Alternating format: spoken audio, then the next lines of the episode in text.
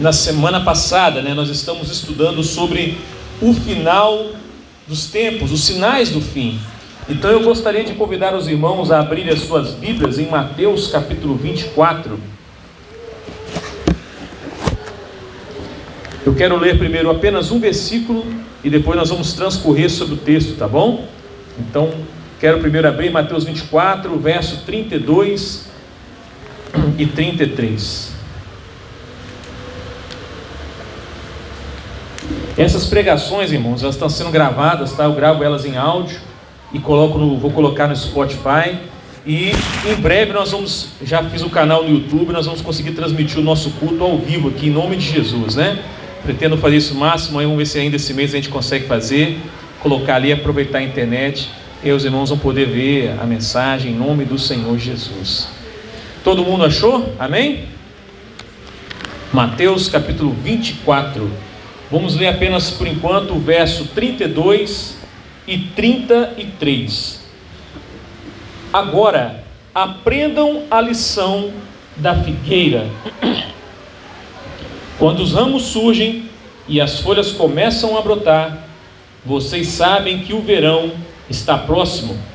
Da mesma forma, quando virem todas essas coisas, diga comigo, todas essas coisas saberão que o tempo está muito próximo à porta. Feche seus olhos, vamos orar mais uma vez. Pai, nós te agradecemos por tudo. E mais uma vez, Senhor, colocamos as nossas vidas diante do Senhor nesta noite. Rogamos ao Senhor, meu Pai, que o Teu Espírito Santo possa falar mais uma vez aos nossos corações. Que a Tua palavra mais uma vez possa encontrar lugar em nossas vidas.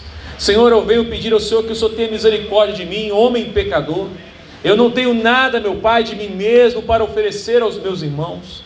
Mas, meu Pai, se existe alguma coisa, meu Pai, em mim de bom, isso provém do Senhor.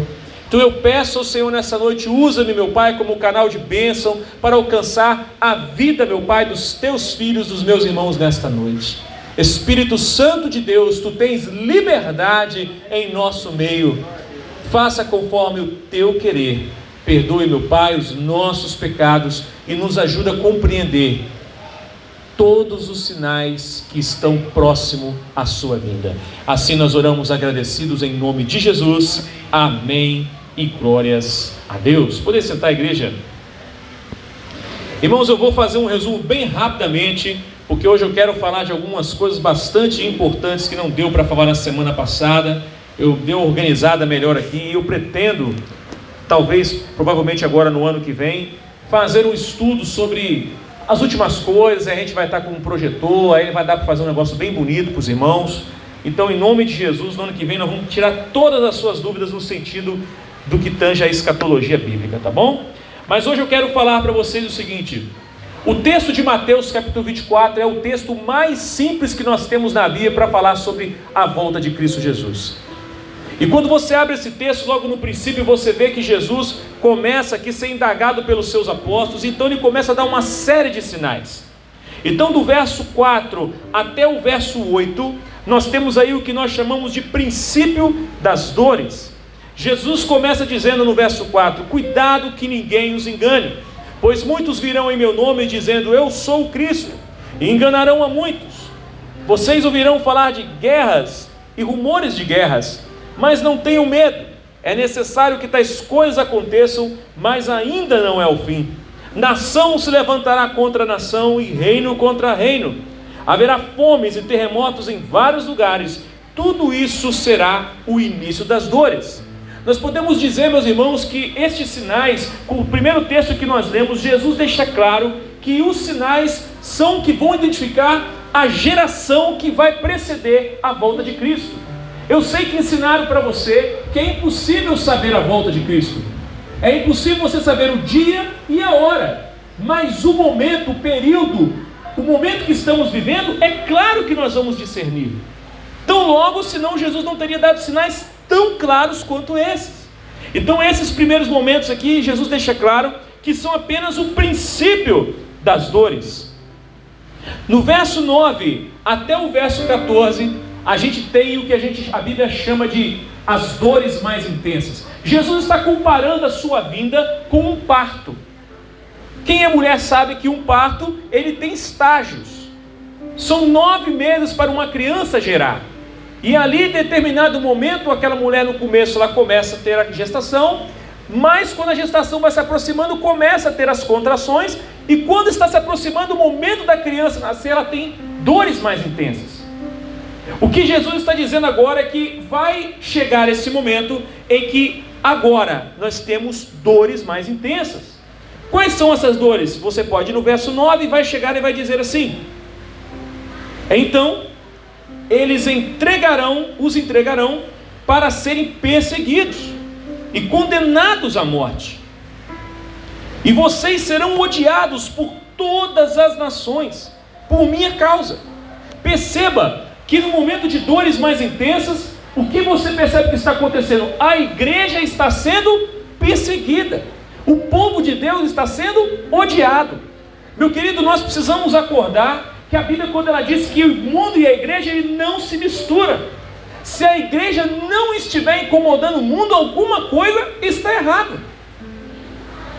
Sabe aquelas igrejas que o mundo ama? Se o mundo ama as igrejas, alguma coisa está errada. Não faz sentido. Ele continua dizendo o texto: Naquele tempo muitos ficarão escandalizados. E por que, pastor? O texto diz que vai gerar escândalo, porque pessoas que se dizem cristãs vão pecar, pecados terríveis, e vão escandalizar pessoas que não conhecem a Deus, e dentro da própria igreja. Olha o que o texto diz: ficarão escandalizados, e por causa disso trairão e odiarão uns aos outros, e numerosos falsos profetas surgirão e enganarão a muitos. Meus irmãos, os sinais estão claros aqui. A perseguição da igreja, o engano, e os falsos profetas. Perceba que aqui diz que haverá traição no nosso meio. Haverá pessoas que vão entregar os seus próprios parentes, os seus próprios irmãos. Talvez você fale assim, pastor, eu não acredito nisso. Isso é impossível, meu irmão. Quando o nazismo aconteceu, aconteceu exatamente isso. Várias pessoas entregaram seus próprios familiares para não serem punidos pelo governo. Mas, padre, irmão, não adianta. Porque o diabo ele faz desse jeito, ele faz um acordo com você, mas ele nunca respeita o acordo. E é exatamente isso que acontecerá nos últimos tempos.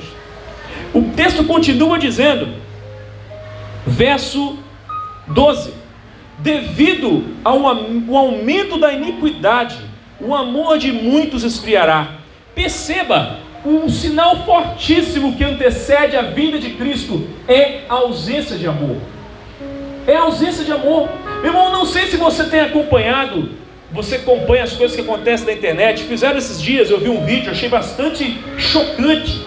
Um rapaz parava no meio de uma, uma praça e ali ele colhia assinaturas para poder salvar o papagaio da cabeça amarela, não sei o quê, contra a extinção. Para que as pessoas que fossem presas fossem prisão perpétua, com quem pegasse o papagaio, e até mesmo as pessoas fossem, não tivessem mais acesso à liberdade por causa de pegar um papagaio da cabeça amarela. Aí todo mundo assina. Aí depois ele fala assim: já que você está assinando isso aí, agora eu tenho uma outra petição aqui, que nós estamos recolhendo assinatura contra o aborto. Irmãos, é brincadeira, mas as pessoas que assinaram para salvar o papagaio da cabeça amarela, ninguém assina para poder salvar uma criança. Então nós vivemos num mundo que a gente chama de desumanização. O que, que o aborto é? É o massacre dos poderosos contra o inocente. O que você não vê, você não sente. Uma pessoa que faz o aborto, ela tem que esquecer que o que está dentro dela é um ser humano. E não é isso que eles falam, não, isso não é um ser humano, é apenas uma célula. Isso não é vida ainda.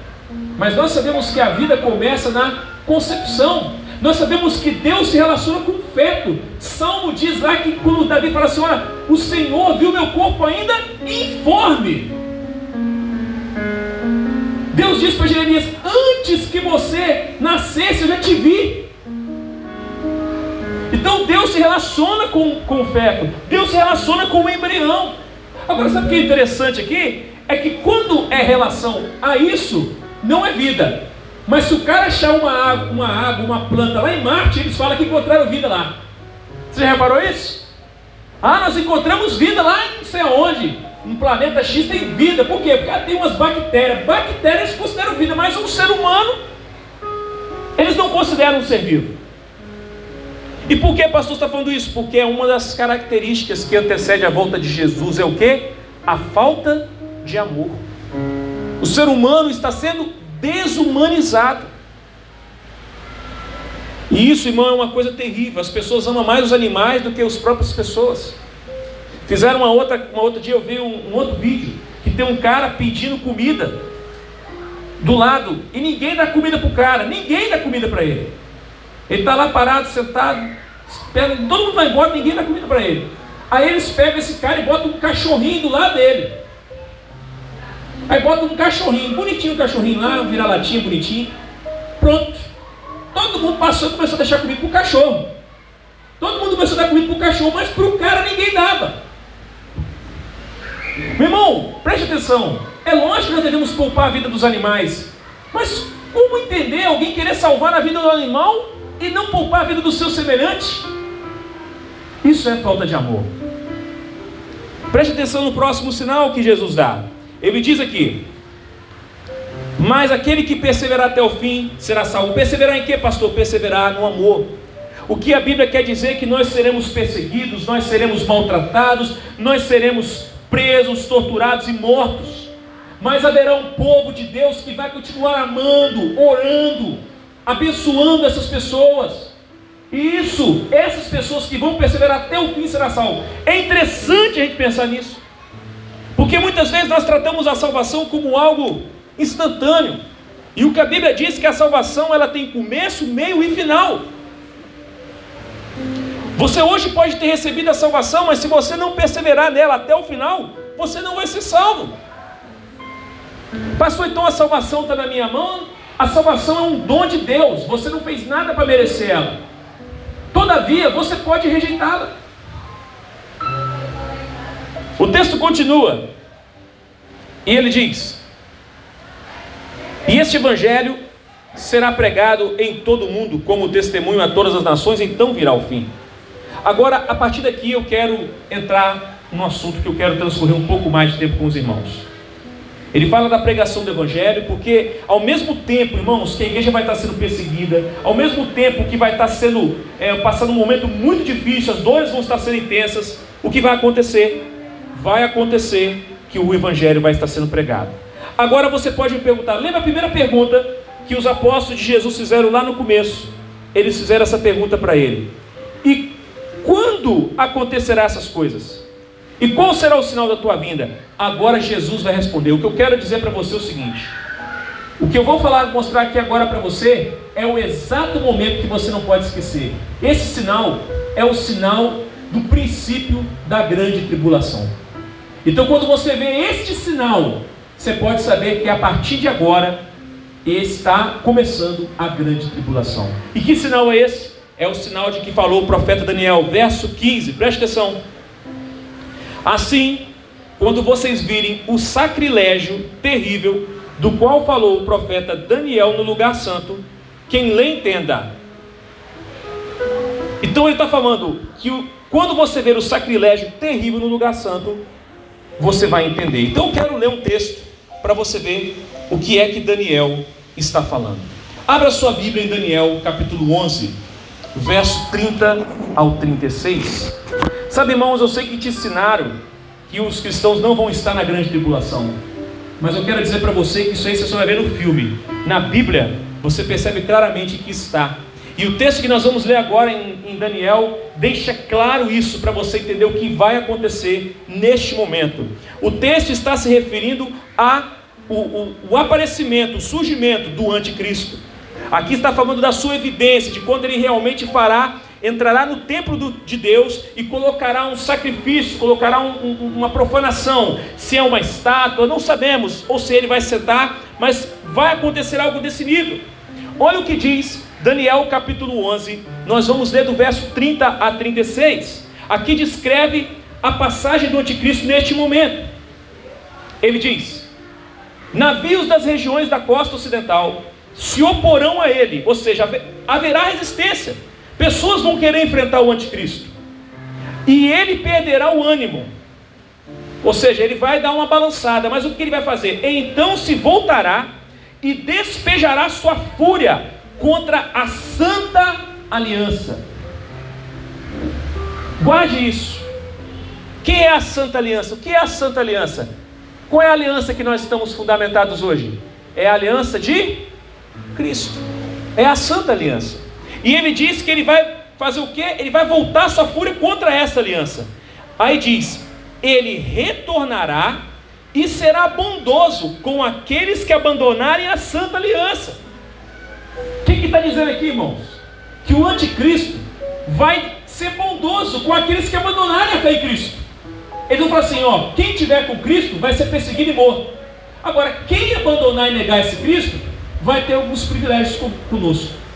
Vai ser privilegiado. Nós já sabemos alguns dos privilégios que a própria Bíblia fala, só vai poder comprar e vender quem tiver a marca da besta. Mas não é só isso. Continuo lendo o texto. Olha o que o texto diz no verso 31. Suas forças armadas, suas forças armadas, as forças armadas do anticristo, se levantarão para profanar a fortaleza e o templo. Acabarão com o sacrifício diário e colocarão um sacrilégio terrível. É essa palavra aqui que, que Jesus está mencionando. É uma das palavras, porque também ele vai falar isso no capítulo 12, no capítulo 10, Daniel vai falar isso mais umas três vezes. Então olha o que ele está dizendo, que este homem, ele vai fazer o que? Ele vai acabar com o sacrifício diário. Pastor, o que é o sacrifício diário? No meu entendimento, é o culto. Apóstolo Paulo fala que nosso culto é o sacrifício. O que isso quer dizer, pastor? Que nesse período vai ser proibido ter culto, vai ser proibido as pessoas orarem, vai ser proibido as pessoas adorarem. Pastor, isso já aconteceu? Já. Lembra quando Dario estendeu uma, uma lei dizendo que as pessoas não poderiam orar durante 30 dias? É exatamente isso que vai acontecer, só que não vai ser apenas por 30 dias. As pessoas não vão poder adorar a Deus, não vão poder cultuar a Deus, a não ser o anticristo. Vamos continuar lendo o texto, preste atenção. Verso 32. Com lisonjas, ele está falando do anticristo, com lisonjas corromperá aqueles que tiverem violado a aliança. Quem são os que violaram a aliança? Os que se apostataram da fé em Jesus. Eu estava com Jesus, agora eu abandonei Jesus. Então ele está falando o que? Com lisonjas, com elogio. Ele vai corromper essas pessoas. E ele vai dizer: Mas o povo que conhece o seu Deus resistirá com firmeza. Quem é esse povo que conhece o seu Deus? São os filhos de Deus, irmãos. A igreja vai estar aqui. Continua o texto. Aqueles, preste atenção nisso aqui agora. Ó. Os pastores, como eu e vários outros, preste atenção qual que é o nosso futuro. Preste atenção nisso aqui. Por isso que eu preocupo com os irmãos de deixar irmãos preparados. Olha o que, tá, o que vai dizer aqui. Aqueles que são sábios instruirão a muitos, mas por certo período cairão pela espada e serão queimados, capturados e saqueados. Quem são esses? São aqueles que vão estar cuidando do rebanho de Deus, são aqueles que vão estar instruindo o povo de Deus. Muitos deles vão ser o quê? Mortos, queimados, capturados e saqueados. Agora olha o verso 34. Quando caírem, receberão uma pequena ajuda, e muitos que não são sinceros se juntarão a eles. O que, ele está querendo dizer? Que quando eles estiverem perecendo, eles vão receber de ajuda de pessoas que não são sinceras, pessoas que querem se aproveitar deles, e vão se juntar a eles. Aí olha o verso 35, olha a intenção dessas pessoas. Alguns dos sábios tropeçarão, para que sejam refinados, purificados e alvejados até a época do fim por isso só virá no tempo determinado. Irmão, tem muito de nós pastores que precisamos ser refinados, purificados, alvejados. O que está dizendo aqui é que muitos de nós vamos passar por esse processo de purificação. O verso 36 diz o seguinte: O rei, isso aqui é o anticristo, o rei fará o que bem entender, ele se exaltará e se engrandecerá acima de todos os deuses e dirá coisas jamais ouvidas contra Deus. Ele terá sucesso até que o tempo da ira se complete, pois o que foi decidido irá acontecer. O que, que o texto está dizendo? Esse anticristo, ele não vai ser apenas um líder político, ele vai exigir adoração para si. Então isso é um start que você não pode esquecer. Quando você vê esse tempo chegar, esse é o sinal mais claro da Bíblia. Quando você vê alguém se destacando fortemente, alguém que vai ter um, ele vai fazer o que ele quer, irmão. Ele vai conseguir fazer o que ele quer. Só que o texto diz que ele vai fazer isso por um tempo determinado, até que o cálice da ira de Deus seja cheio. Ou seja, ele, Deus permitirá que ele vá até um determinado momento. Depois, ele acontece de vir a ira do Senhor. Porque a grande tribulação, meus irmãos, ela é um chumbo trocado. Como assim, pastor? Como foi no Egito, será novamente. Por um lado, o faraó perseguia o povo de Deus, escravizando, maltratando. Mas por outro, Deus mandava as pragas, e as pragas caíam aonde? Somente sobre os egípcios. Isso vai voltar a acontecer, irmãos. E isso vai ser o milagre da igreja. Por que você acha que eles vão odiar tanto a igreja? Porque vai vir maldições tremendas sobre o mundo. E quem vai ser culpado? A igreja. Por isso eles vão perseguir nós ainda mais. Querer a cabeça da gente ainda mais. Bom, falado isso, volte para Mateus 24. Novamente. O verso diz o seguinte: o verso seguinte. Então aqui ele já começa a dar um outro sinal.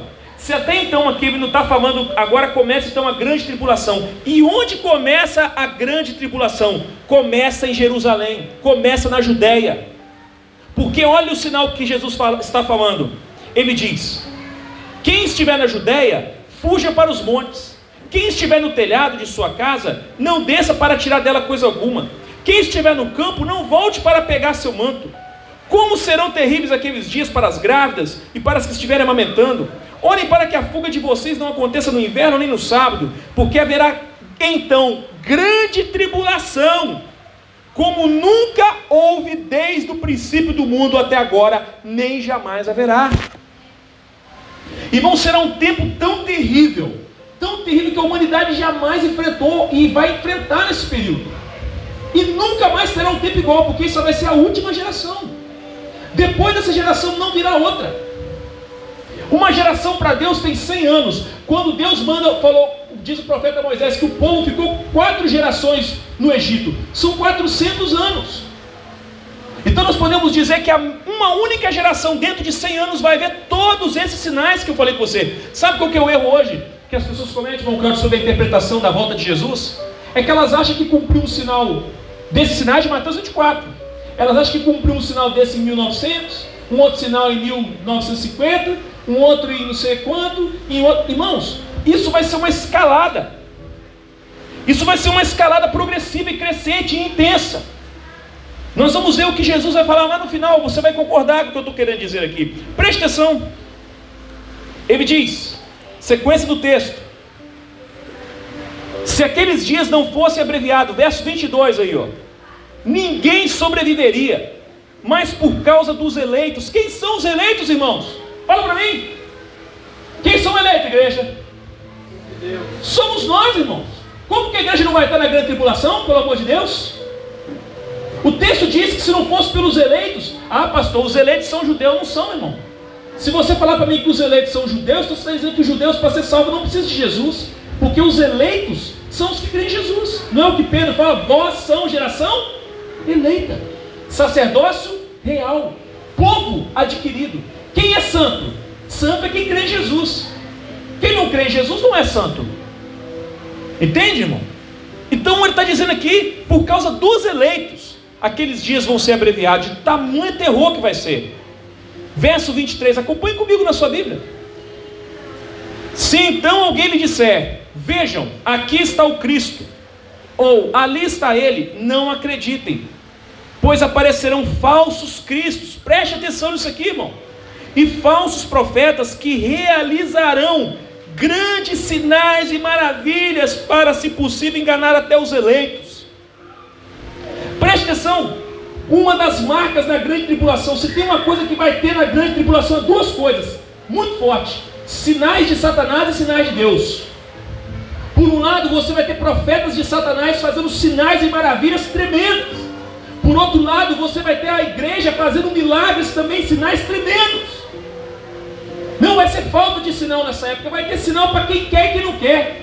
Só que o povo de Deus saberá quem é, quem é de Deus e quem não é de Deus. Agora, o que o texto diz aqui? Se possível for, enganaria até. Ele não está dizendo que os escolhidos serão enganados, ele está dizendo que se fosse possível eles seriam. De tão sinais tão envolventes que são, tão grandes que são sinais. Preste atenção. E ele diz que vão surgir vários falsos cristos. E o texto diz: Você e eu não devemos acreditar, pastor. E se aparecer um cara lá, no, lá em Jerusalém, dizendo que é Jesus e começar a fazer sinais tremendos, a gente vai acreditar? Não! Porque Jesus vai dar agora, nós vamos ver os sinais que Jesus vai dar da sua vinda. Preste atenção: a vinda de Jesus é inigualável. A vinda dele vai ser inigualável a qualquer outra coisa. Não tem como confundir a vida de Jesus. Vamos continuar lendo o texto. Eles dizem, verso 25, presta atenção, e tem gente que não entende isso aqui. Jesus fala: Vejam que eu os avisei antecipadamente. E tem gente que não entende isso aqui, irmão. Jesus está dando todos os sinais da sua vinda. E ele está dizendo assim para os seus, seus discípulos: Gente, eu estou avisando vocês, eu estou orientando vocês. Observe esses sinais. Porque quando eles aparecerem, significa que eu estou próximo. Não se confundam, não se deixem enganar, e fala isso várias vezes no texto. Continua. Agora a chapa vai esquentar. Verso 26. Assim, se alguém lhes disser está lá no deserto, não saiam. Se dizer estar na casa, não acreditem. Agora eu quero que você reflita comigo nesse texto. Você aprendeu, vendo filmes do Deixados para Trás, que Jesus vai vir rápido como um relâmpago, não é isso? Ah, porque a vinda de Jesus vai ser rápida como um relâmpago. Vamos ver o que o texto está dizendo? Preste atenção. Vamos ver se, aqui, se é isso que o texto está dizendo. Para você ver como que as pessoas distorcem o texto. Olha o que, que o texto está dizendo. Porque assim, primeiro, ele está falando de visualização. Aí ele fala, porque assim, como o relâmpago sai do Oriente e se mostra no Ocidente. Sai do Oriente e se mostra do Ocidente, assim será a vinda do Filho do Homem. Ele está comparando com relâmpago em velocidade ou em visibilidade? Diga para mim. Visibilidade. Por que, meu irmão? Porque o contexto do mundo nesse período vai ser trevas absoluta. Trevas absoluta. Então ele está dizendo que quando Jesus for voltar, do Oriente ao Ocidente vai ser como. Você já viu quando dá um relâmpago? Não careia tudo? É isso que ele está dizendo. Não tem como confundir a volta de Jesus, porque o sinal vai ser claro. Todo mundo vai ver o clarão da volta de Jesus no mundo inteiro, do, do Oriente ao Ocidente. Então Jesus não vai vir rápido, irmão. Se alguém vendeu isso para você, te cobrou, roubou seu dinheiro. A vida de Jesus tem uma coisa que ela não vai ser rápida. Nós vamos ver que a vida de Jesus não será rápida, ela será gigantesca, ela será fantástica, impactante, ela será fenomenal, menos rápida.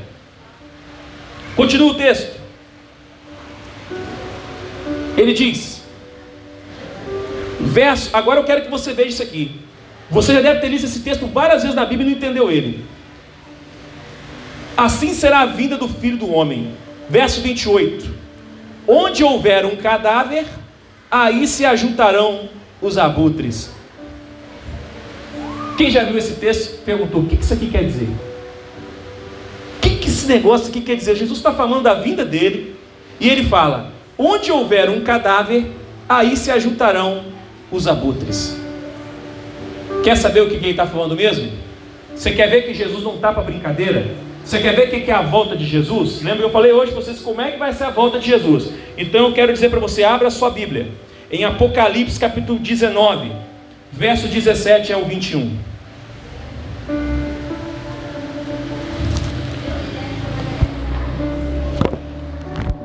Apocalipse 19, verso 17 ao 21. Tem muita gente enganada acerca de Jesus, irmãos. Tem gente achando que Jesus vai vir lá de cima para conversar. Se tem uma coisa que Jesus não vai vir é para conversar com ninguém, irmão. Não tem mais conversa. Olha o que, que vai acontecer. Apocalipse 19, verso 17 ao 21. Lembra lá que falou: Aonde tiver os cadáveres se ajuntarão os abutres. Preste atenção nesse texto. A Bíblia se completa. Vi um anjo que estava em pé no sol. Irmão, você imagina o tamanho desse anjo, em pé no sol. Pastor, mas o sol, como é que você olha para o sol? O sol aqui vai estar negro. A Bíblia fala que ele vai, vai perder o seu brilho. O sol vai estar tão escuro quanto um saco de crina. Nós vamos continuar lendo o texto. Esse anjo vai estar lá no sol. Todo mundo vai ver esse anjo no sol. Olha bem, presta atenção. Aqui diz: Então vi um anjo que estava em pé no sol e que clamava em alta voz a todas as aves que voavam pelo meio do céu. Olha o que esse anjo falava: Venham, reúnam-se para o grande banquete de Deus. Aí você fala: Nossa, o grande banquete de Deus, irmão Cláudio, deve ser o que? Uma ceia para os filhos de Deus, né? É isso? Você acha que é isso? Vamos ver qual é o banquete que Deus está servindo aqui. O grande banquete de Deus. Diz aqui o texto: para comerem carne de reis, generais e poderosos, carne de cavalos e seus cavaleiros, carne de todos, livres e escravos, pequenos e grandes. Então vi a besta, os reis da terra e os seus exércitos reunidos para guerrearem contra aquele que estava montado no cavalo e o seu exército. Quem é estava montado no cavalo, meu irmão, e no seu exército? Jesus. A besta vai querer guerrear contra ele. Olha o que vai acontecer. Mas a besta foi presa, e com ela o falso profeta que havia realizado os sinais milagrosos em nome dela, com os quais ele havia enganado os que receberam a marca da besta e enganado os que receberam a marca da besta e adoraram a imagem dela. Os dois foram lançados vivos no lago de fogo que arde com enxofre. Agora preste atenção no verso 21. Os demais foram mortos com a espada que saía da boca daquele que estava montado no cavalo. Quem é esse? Jesus. E todas as aves se fartaram com a carne deles.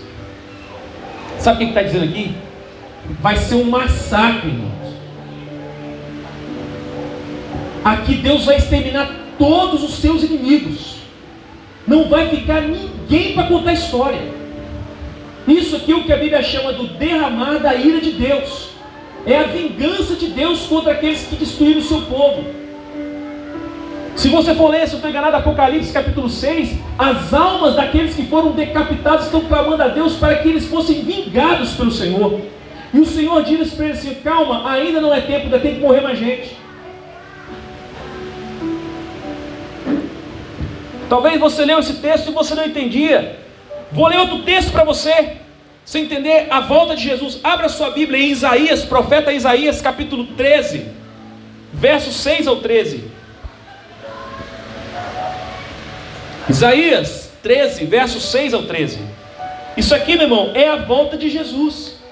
Isso aqui, pessoas, pessoas estão confundindo as coisas. Aí, pastor, não é importante falar do Apocalipse, não. O importante é o hoje, é o agora, meu irmão. Se você sabe o que vai acontecer ali na frente, a sua vida hoje tem que ser outra, irmão. Por que, que as pessoas não estão ensinando mais sobre isso? Porque se eu sei o que vai acontecer na frente, isso requer mudança de vida agora. As pessoas estão sendo iludidas por vários lugares aí, vivendo uma vida devassa, vivendo uma vida sem compromisso com Deus, sem santidade, achando que vão entrar no céu e não vão, irmãos. Jesus continua no seu sermão falando vários exemplos no final de Mateus 24 e Mateus 25, que é a continuação do sermão. Agora, olha o que Isaías fala também da volta de Jesus, Isaías 13, versos 6 ao 13. Olha só, chorem, pois o dia do Senhor está perto. Olha como é que é o dia do Senhor: virá como destruição da parte do Todo-Poderoso. Por isso, todas as mãos ficarão trêmulas o coração de todos os homens se derreterá, ficarão apavorados, dores e aflições os dominarão. Eles se contorcerão como a mulher em trabalho de parto, olharão chocados um para os outros com os rostos, os rostos em fogo. Vejam, o dia do Senhor está perto, dia cruel, dia de ira e grande furor para devastar a terra e destruir os seus pecadores. Mas, pastor, Deus não ama o pecador, meu irmão. Aqui já não tem mais chance nenhuma. Aqui ou você está com Cristo, ou você está com o diabo. Não tem essa de segunda chance, irmão. Eu sei que te venderam isso lá, lembra lá da historinha? A igreja é arrebatada, fica aqui, vai ter uma segunda chance. Não vai ter! E se nós não cuidarmos agora, nós também vamos perecer. Preste atenção no texto.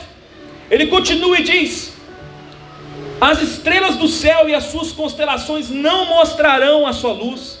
O sol nascente escurecerá. Lembra que eu falei lá? Escurecerá. E a lua não fará mais brilhar a sua luz. Verso 11: Castigarei o mundo por causa da sua maldade, os ímpios pela sua iniquidade. Darei fim à arrogância dos altivos e humilharei o orgulho dos cruéis. Agora preste atenção no verso 12: Tornarei o homem mais escasso do que o ouro puro de Ofir, mais raro do que o ouro de Ofir. A pessoa está preocupada com o papagaio. Aqui está dizendo que nesse tempo vai morrer tanta gente que o homem vai ser coisa rara na terra. Pastor, mas esse Deus não é o Deus que eu conheci na Bíblia. Esse Deus não pode ser o Jesus do Novo Testamento. Quem é o cavaleiro que vem cavalgando sobre as nuvens? Quem é o que da sua boca tem uma espada afiada? É Jesus, meu irmão. E agora ele está vindo para reinar e ele vai destruir todos os seus inimigos. O que, que está dizendo aqui? É a justiça de Deus sendo cumprida. Verso 13: Por isso farei o céu tremer, e a terra se moverá do seu lugar, diante da ira do Senhor dos exércitos, no dia do furor da sua ira. Meu irmão, uma coisa que você não pode esquecer: Jesus é conhecido como o Senhor dos exércitos. Sabe, eu fico uns, uns crentes, me perdoe, irmão, uns crentes bocó. Ai, pastor, eu odeio arma. Eu não gosto de arma, pastor. Eu não tenho arma na minha casa, não teria. Mas a arma, quem foi que criou a arma? Você acha que foi o diabo que criou a arma, irmão? Quem você acha que criou a arma? Foi Deus, meu irmão. Quem que os anjos andam com ele embanhado o tempo todo? Uma espada, irmão. Você acha que Deus vai vir de lá descendo com flores? A arma, irmão, é para punir os perversos. A alma não é para matar os, a arma não é feita para matar os inocentes, é para punir os perversos. Se hoje morre inocente pelas armas, não é culpa da arma, é culpa do homem que é mau. A mesma arma que serve para matar um, um, uma pessoa inocente pode salvar uma outra. Então tira isso da sua cabeça, irmão. Que Deus é um Deus anti-armas. Jesus fala: aquele que vive pela espada, pela espada morrerá. Mas quando ele está mandando para os seus apóstolos continuar, ele falou assim: agora vocês vão fazer o quê? Vocês vão vender as coisas, vão comprar uma espada. Venda as suas coisas, vão comprar uma espada. Vende as varas, vão tudo. Vão, agora é a hora de vocês estarem armados. Porque vocês vão andar, vocês podem ser pregos no meio do caminho, alguém pode querer matar vocês. Entendeu, irmão? Então as pessoas estão enganadas. Vai para mim ainda Isaías. Nós vamos voltar para Mateus. Isaías 34, versos 2 e 4. Vamos lá. Avança aí. Você conhecia esses textos? Você conhecia esses textos? Meu irmão, não dá para você estudar Apocalipse, Mateus 24 isoladamente. Os profetas estão falando da volta de Jesus. Isaías 34, verso 2 ou 4 diz assim: O Senhor está indignado contra todas as nações, sua ira está contra todos os os seus exércitos, ele os destruirá totalmente, ele os entregará à matança, seus mortos serão lançados fora, e os seus cadáveres exalarão mau cheiro, os montes se encherão do sangue deles. As estrelas do céu serão todas dissolvidas, e os céus se enrolarão como um pergaminho, todo o exército celeste cairá como folhas secas da videira e da figueira. Sabe o que está dizendo? Você, as estrelas vão cair do céu. Não vai ter mais estrela no céu, o céu vai se enrolar com o pergaminho. Agora volta lá para Mateus 24.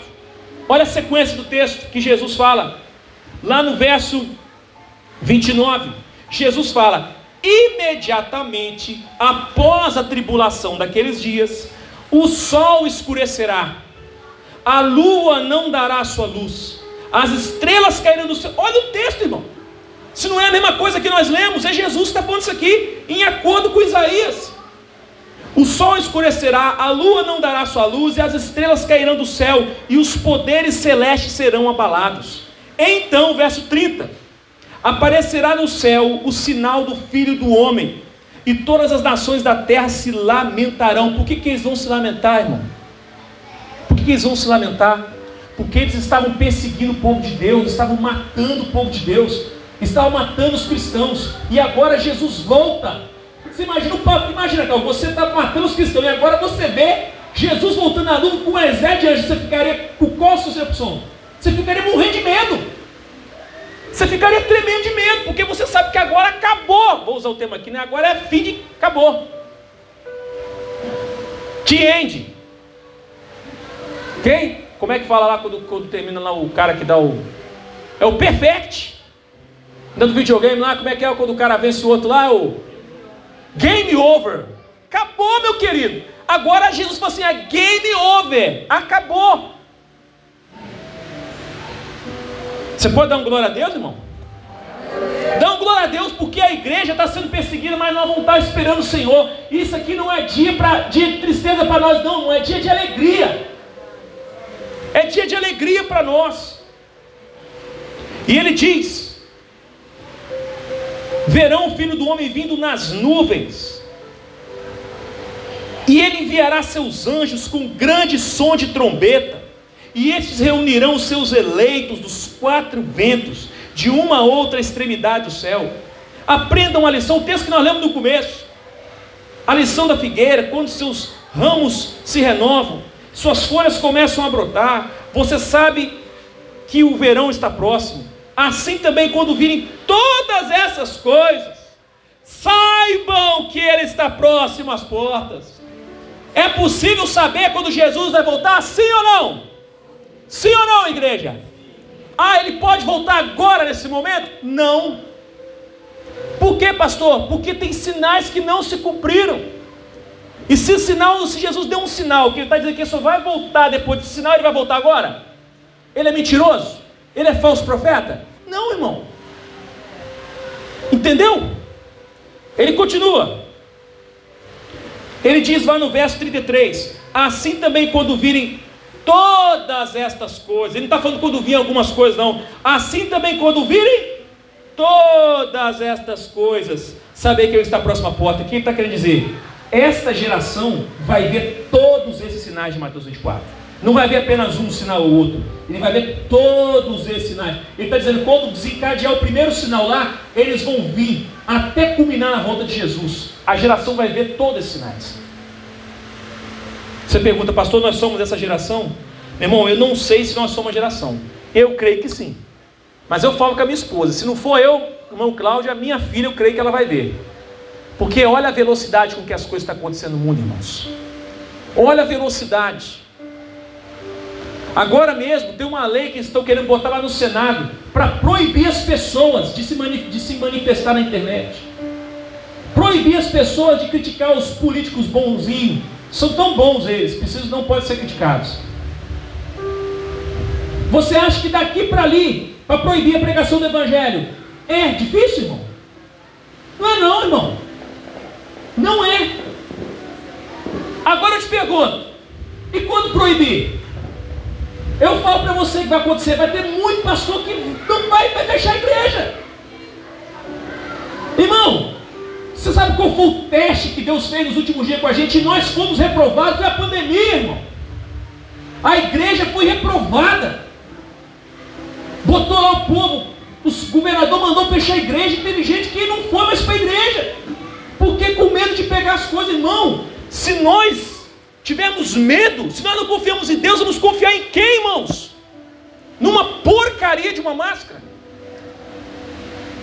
Eu não sou contra você usar sua máscara, não sou contra você tomar vacina, mas a confiança tem que estar em quem, irmão? Fala para mim. É no Senhor. Agora aquele povo lá, de Jesus, na época de Jesus, os caras falaram assim: vocês não podem mais cultuar, vocês não podem mais pregar. E eles começaram a ser mortos. E eles continuavam pregando, continuavam adorando. Agora você imagina a igreja brasileira. Na hora que prender um pastor, na hora que prender dois, na hora que fechar uma igreja, eu quero ver quem vai ficar. Eu quero ver quem vai falar assim: eu tô, eu não vou parar. Eu, aí, por que pastor tem que ter tribulação? Porque é na tribulação que você divide o bode das ovelhas. É na tribulação que você sabe quem está com Deus e quem não está. É quando vem o chicote, irmão, que você sabe quem é que está do lado de Jesus e quem não está, irmão. Entende por quê que é a grande tribulação? A grande tribulação não é mais, tanto para o mundo, mas é tanto para nós. Estou chegando ao final, não vai dar para acabar tudo hoje. Esse assunto é um assunto, mas vou tentar finalizar aqui no verso 35. Ele diz: Eu lhes asseguro que não passará esta geração. Que geração? A geração que vai ver todos esses sinais, até que todas essas coisas aconteçam. Os céus e a terra passarão, mas as minhas palavras jamais passarão. Daniel capítulo 12, eu quero encerrar aqui. Daniel capítulo 12, verso 10. E na semana que vem, não sei se eu vou continuar falando desse assunto, eu pretendo concluir, mas se não for possível na semana que vem, faremos ele numa outra oportunidade. O assunto está aberto. Como eu falei, é um assunto muito grande. Ok? Daniel capítulo 12, verso 10. Como é que a grande tribulação, o que a grande tribulação significa para os cristãos e para os ímpios? Daniel 12, 10 diz assim: Muitos serão purificados, alvejados e refinados, mas os ímpios continuarão ímpios. Nenhum dos ímpios levará isto em consideração, mas os sábios sim. No final de tudo, quando Jesus continua contando a parábola, ele vai falar três parábolas aqui. Nós não vamos falar sobre elas hoje. E nessas três parábolas, a primeira que ele conta é exatamente do servo sábio, que ele fala que tem que ser sábio e fiel. Na segunda, ele fala que tem que ser o quê? Fiel, sábio, mas que tem que fazer o quê? Ser perseverante que é das, das dez virgens. E o terceiro, o terceiro tem que ser sábio, fiel, perseverante e tem que fazer o que Deus mandou, que é do, dos talentos. Nós vamos trans, transcorrer isso em outro momento, hoje não será possível. Então, irmãos, eu entrei aqui só uma partezinha, tem tanto texto, você tem noção, quando eu dou estudo, eu cito os textos todos, eu boto PowerPoint, todos os textos que eu tenho, eu boto lá e vou falando com as pessoas. Eu dei um estudo, esse estudo demanda tempo. Mas por que, pastor, que você está falando na pregação de hoje? O que você está ensinando a igreja? Porque eu não sei quanto tempo eu tenho, quanto tempo você tem, e eu tenho obrigação de ensinar isso para a igreja. Se eu não ensinar agora, quando é que eu vou ensinar? Amém? Então eu queria convidar você nesse momento, você que está aqui, a fechar os seus olhos. Vamos orar. Irmão, nós estamos passando por momentos difíceis no mundo inteiro, não é só no Brasil. Eu sei que você está vendo o que está acontecendo no Brasil. O Brasil não é uma ilha, irmão. Não é uma ilha. O mundo todo está se preparando para uma nova ordem mundial. O mundo todo está se movendo na direção de um governo único. A soberania dos países está sendo jogada por terra. O mundo não vai, não vai ser mais governado por pessoas eleitas, vai ser governado por burocratas. Nós estamos vendo as coisas acontecer diante dos nossos olhos, irmão. Agora há pouco tempo, você pode perceber, meu irmão, que as coisas estão caminhando numa velocidade enorme. Você precisa se preparar, irmão. Eu e você precisamos nos preparar, precisamos nos santificar, precisamos buscar a Deus, precisamos ter um conserto na nossa vida, porque quando esse momento chegar, vai fazer diferença se nós vamos estar ou não preparados, irmão. Vamos orar. Você pode ficar de pé no seu lugar? Vamos orar. Nós já estamos chegando ao final do culto. Se você nessa noite foi tocado pela palavra de Deus, e você fala assim, pastor, eu ainda não tinha tomado uma decisão, ou então eu eu estava levando a vida com Jesus na brincadeira, pastor, eu, eu quero assumir um compromisso com o Senhor mais sério. Você pode vir aqui na frente, eu não vou ficar insistindo, feche os olhos, senhor, ninguém precisa estar com o olho aberto. Você pode vir aqui na frente, eu vou orar por você. Pastor, eu preciso ir na frente mesmo? Irmão, é para vir aqui na frente, é para orar pra, por você. É você e Deus. Você não tem que se preocupar com quem está com o olho aberto, quem está olhando fechado. Não importa, é você e Deus, irmão. Porque naquele dia eu não vou conseguir botar você no céu. Eu não vou conseguir carregar você comigo no céu. Seu pai não vai conseguir, sua mãe não vai conseguir, seu irmão, ninguém carrega ninguém no céu com ele. Você só vai entrar sozinho com Jesus. Então não abra mão disso, irmão. Não abra mão desse momento. Feche seus olhos. Se você estiver assim, vem aqui na frente, nós vamos orar por você.